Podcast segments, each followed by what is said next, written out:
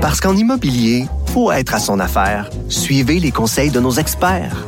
Via Capital, les courtiers immobiliers qu'on aime référer. Bonne écoute. Pendant que votre attention est centrée sur cette voix qui vous parle ici, ou encore là, tout près ici, très loin là-bas, même très, très loin. Celle de Desjardins Entreprises est centrée sur plus de 400 000 entreprises partout autour de vous. Depuis plus de 120 ans, nos équipes dédiées accompagnent les entrepreneurs d'ici à chaque étape pour qu'ils puissent rester centrés sur ce qui compte, la croissance de leur entreprise.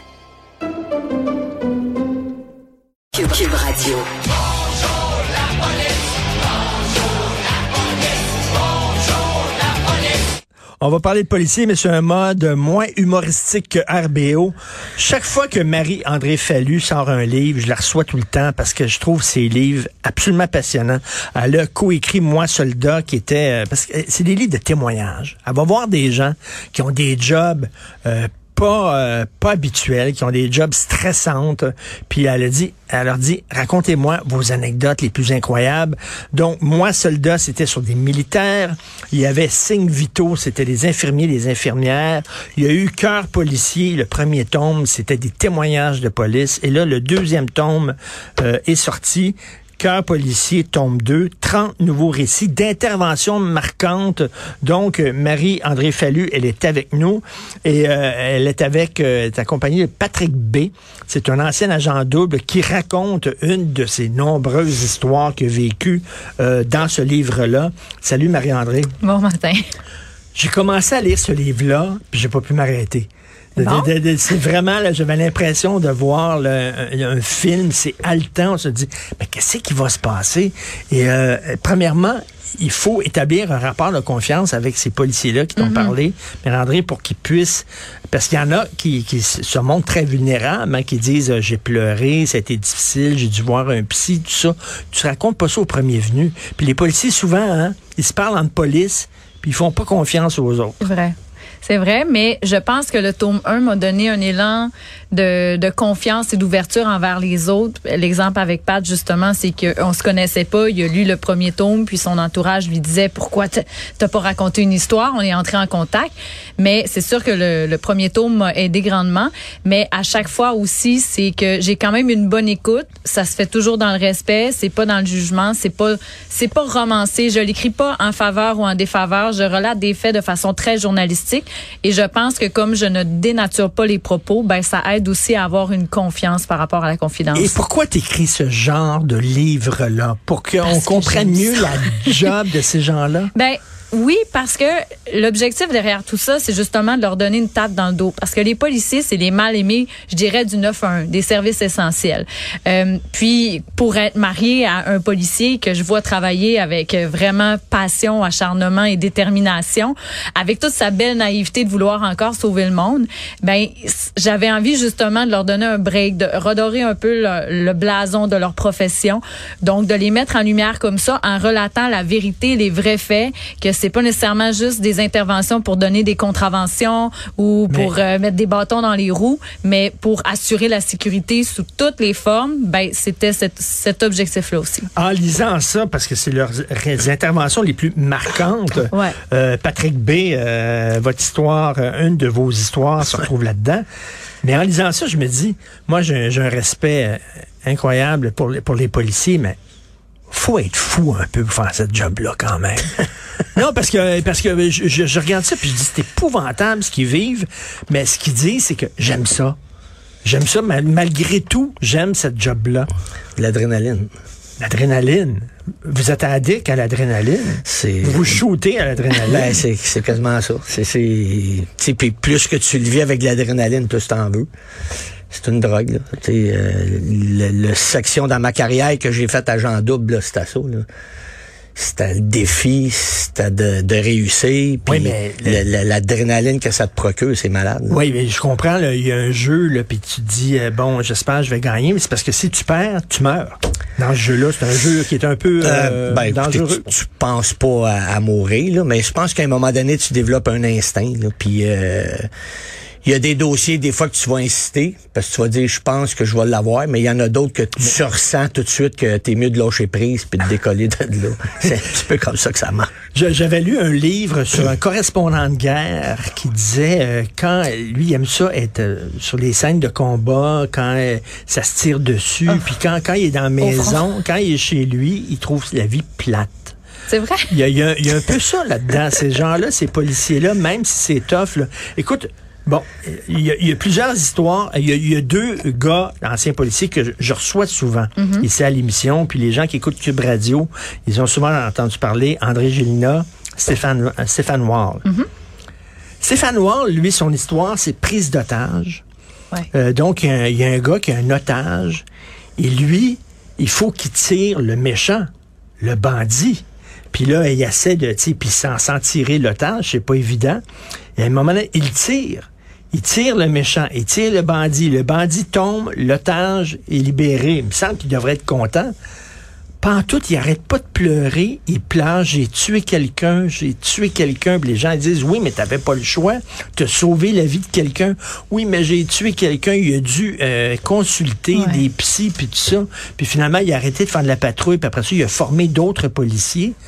Et pourtant, c'était un héros.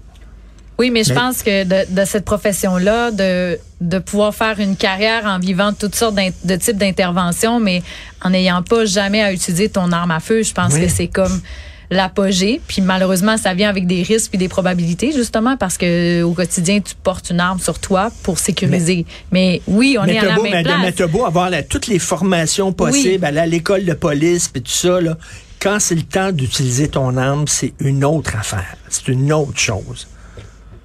Que lui, il l'a vécu, là, de, Ouais. de tuer quelqu'un, ça, ça y a rentré dedans.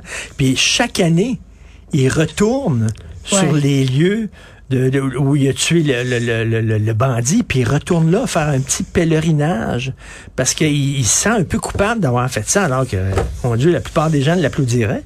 Effectivement. Mais aussi avec toutes les répercussions qui viennent autour de ce geste-là face à la société, face aussi euh, à, à la loi, parce que veux, veux pas, tu vas tomber sous enquête. Ça met vraiment beaucoup de pression sur le policier, sur la policière dans ce type d'intervention-là.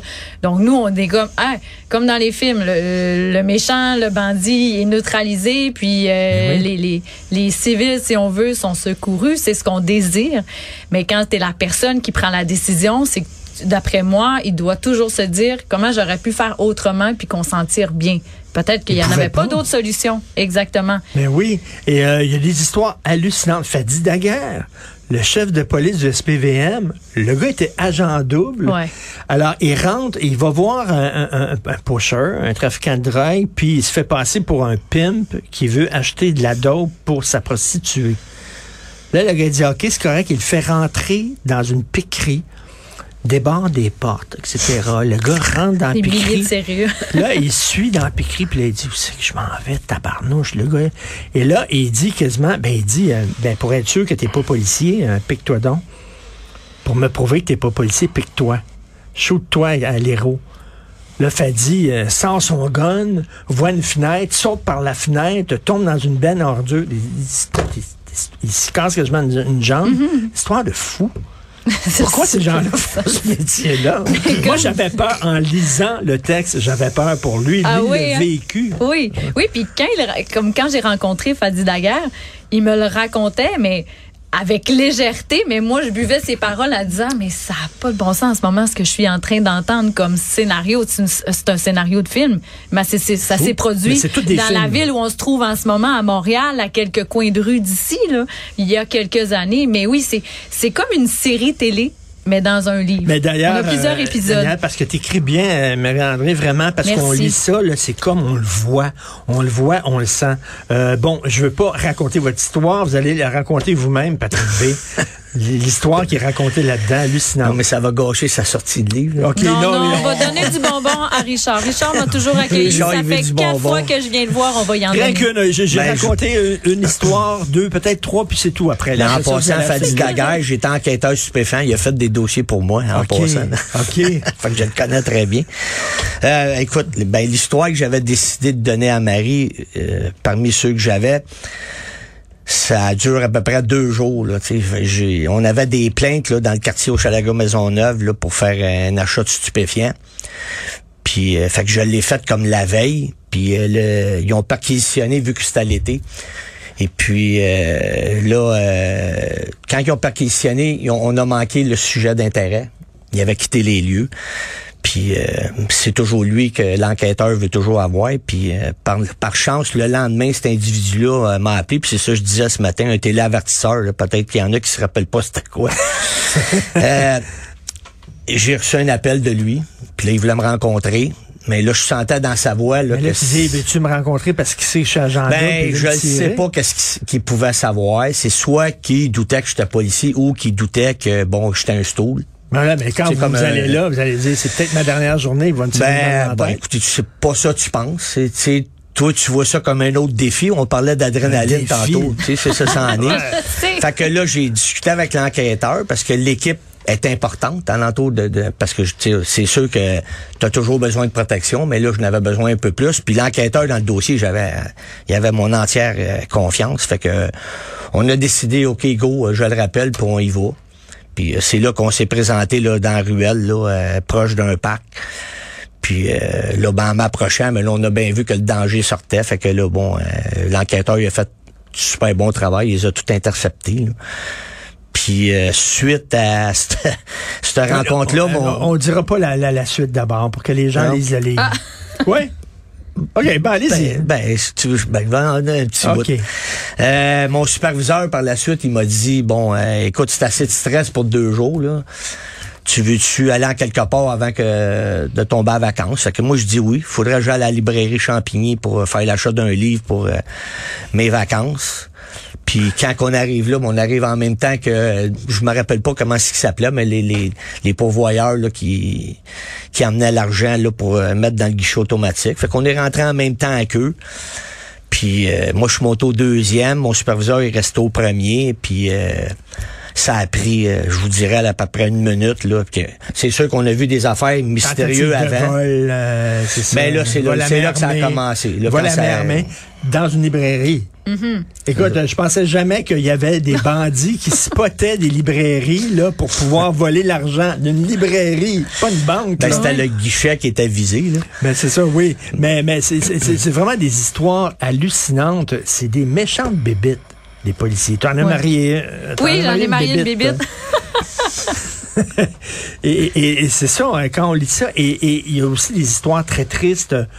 Un policier qui retrouve le corps d'un jeune garçon qui est mort noyé, emporté par les Ouais. flots. Euh, cette histoire-là euh, du- d'un policier qui doit demander à un grand-père d'identifier le corps de ses quatre petits-enfants Ouais. euh, qui sont morts. Ça, c'est, écoute, j'avais vraiment là, les larmes aux yeux en, en lisant ça. Euh, tu- c'est que tu te réveilles le matin, euh, Patrick B, puis tu sais pas ça, de quoi va être faite la journée. Aucune idée. Ça peut être une journée super plate, bien ordinaire. C'est policiers, là, on te met en dessous d'un viaduc, puis tu donnes des, des tickets euh, de- d'excès de vitesse, là. Euh, comme ça peut être une, une journée de fou. C'est ça, c'est ça le kick. Oui. Mais heureusement qu'il y a des bébites comme vous, je dis, parce que Ça moi. en prend. Mais c'est ça- aussi le fait qu'ils partent travailler le matin, mais on sait pas quand ils vont revenir. Ouais. Moi, c'est très fréquent que mon, mon mari est supposé travailler que deux jours, puis on va le revoir seulement le lendemain. Donc, ça, Ben, ça fait partie d'une réalité. Quand tu quittes, tu penses pas à ça. Tu t'en vas faire ton travail, puis euh, ben, comme Marie a dit, il y a des fois, tu es supposé de faire 8 heures, t'en fais 16, des fois, t'en fais 32. Quand on est euh, agent double, j'ai peut-être vu trop de films, là, mais je me souviens d'un film euh, avec Johnny Depp euh, qui est agent double puis qui infiltre la mafia. Ouais, on l'a vu. avec euh, avec Al Pacino, je crois, là, Johnny Depp, Al Pacino, puis il infiltre la mafia, puis il devient ami finalement avec. Tu sais, c'est parce que tu côtoies ces gens-là. Puis euh, ça a beau être des bandits, des trafiquants de drogue, tout ça, tu lis des liens d'amitié, veux, veux pas, là? Ben, des liens d'amitié, dans mon cas, c'était difficile parce que c'était des, comment je pourrais vraiment dire ça, là, C'était des des, missions rapides, là, Ok. tu sais, là. Tu C'est arrivé des fois que je n'avais à, à longue haleine, là, pour aller chercher peut-être des fois un petit peu plus, puis tout ça, ou des fois, tu as des endroits où tu avais plusieurs vendeurs, fait que tu essayais d'aller chercher toutes les têtes, là, tu sais. De l'amitié, oui, ça pouvait arriver un peu, là.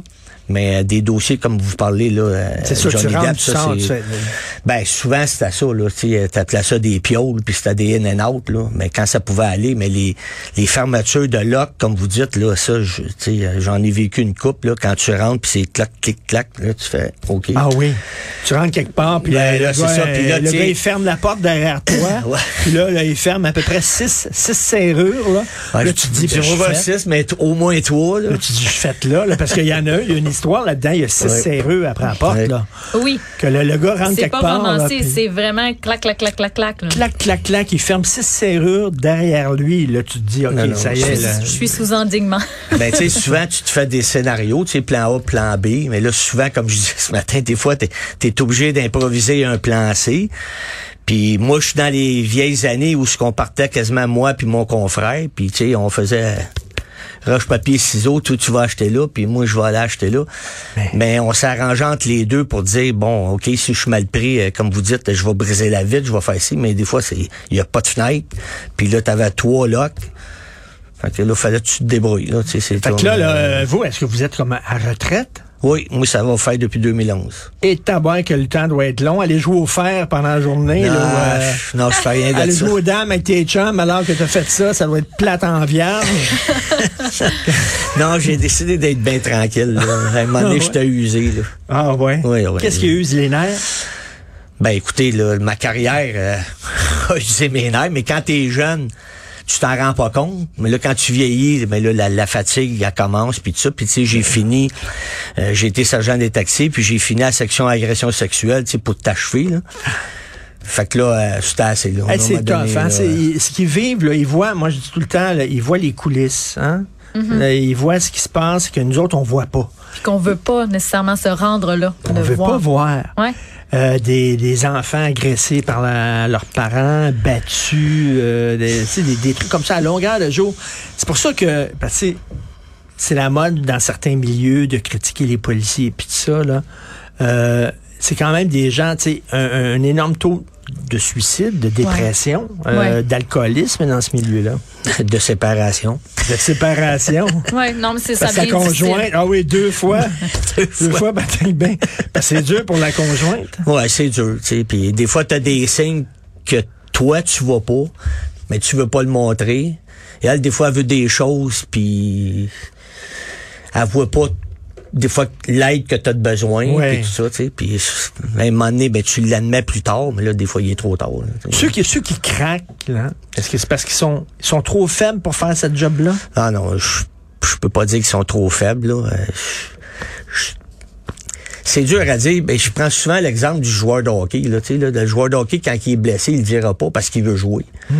Le policier, c'est pareil. Là. C'est peut-être que lui, sa blessure, on peut l'avoir entre les deux oreilles, mais tu veux pas le montrer, tu veux pas que personne le sache. Tu dis, Hey, ils vont me mettre sur une tablette, je suis pas intéressé d'aller là. Besoin de m'adrénaline. C'est aussi contre nature ce qu'ils vivent. Dans le quotidien, là, quand on se raconte nos journées, là, mon chum puis moi, là, euh, c'est pas du tout la même chose. Là. Moi, je suis attachée de presse pour des artistes. Là, je suis vraiment dans le superficiel. puis lui, il me raconte des choses, puis je dis, on dirait qu'on n'est même pas dans le même monde, mais ça s'est passé au même moment, dans la même journée.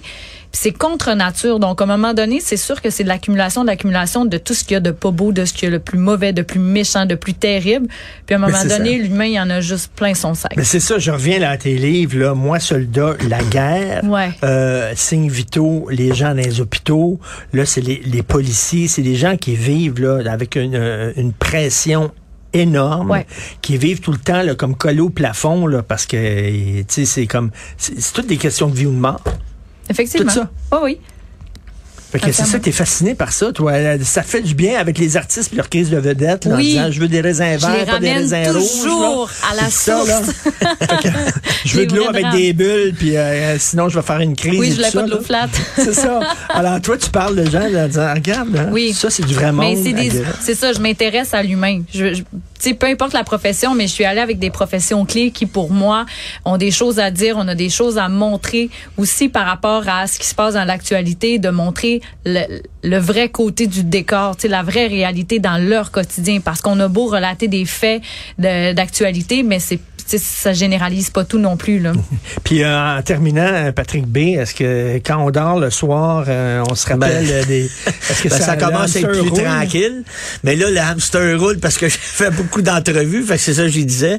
J'étais comme debout à 4 heures puis capable de me rendormir parce que dans ta tête, ça roule. Non, mais quand je l'ai rencontré, Marie, ça a tout ressorti, là, des, des, des, histoires. des histoires Mais tu que tu- j'avais. tu- puis- Est-ce que tu dois te dire, hey, ça, là, j'aurais pu crever là. C'est complètement fou que j'ai fait ça. Ben oui, mais je pense pas d'avoir crevé là. Mais oui, des fois, je me dis que c'était malade d'avoir fait ça. C'est c'est vraiment très, très bon. Vraiment, là, on, on lit ça, là, euh, c'est comme si on regardait un film. C'est super bon. Vous le commencez, vous le finissez tout de suite. Ça s'intitule Cœur policier, tome 2. Il va-tu avoir un tome 3 ou tu te... Euh, ben là, celui-là, je l'ai écrit très rapidement l'année passée. Là, je suis venue le voir pour Cine Vito. Oui. Donc là, je vais prendre euh, une petite pause, mais j'ai d'autres projets, j'ai d'autres idées, d'autres métiers que je veux découvrir. Puis des métiers comme que ça, là, Oui, de- oui, oui, oui, oui, oui, de- qui de- vont te faire plaisir. d'adrénaline, de Oui, pression et tout ça. Oui. Pompier, Non. thanatologue. peut-être. On OK. verra. Euh, animateur de radio, non, ça c'est une job. hein. pas, grand, pas grand chose à raconter. Animateur de radio, là, pas sûr que ça ferait, ça serait bien haletant. Euh, merci beaucoup, euh, Patrick B. Ben, c'est Euh, moi qui vous merci. remercie. Euh, bonne retraite, méritée. Ouais, ouais, Et, euh. Marie-André Fallu, il faut absolument lire ça. Merci. Merci On attend beaucoup. ton prochain livre. Bye.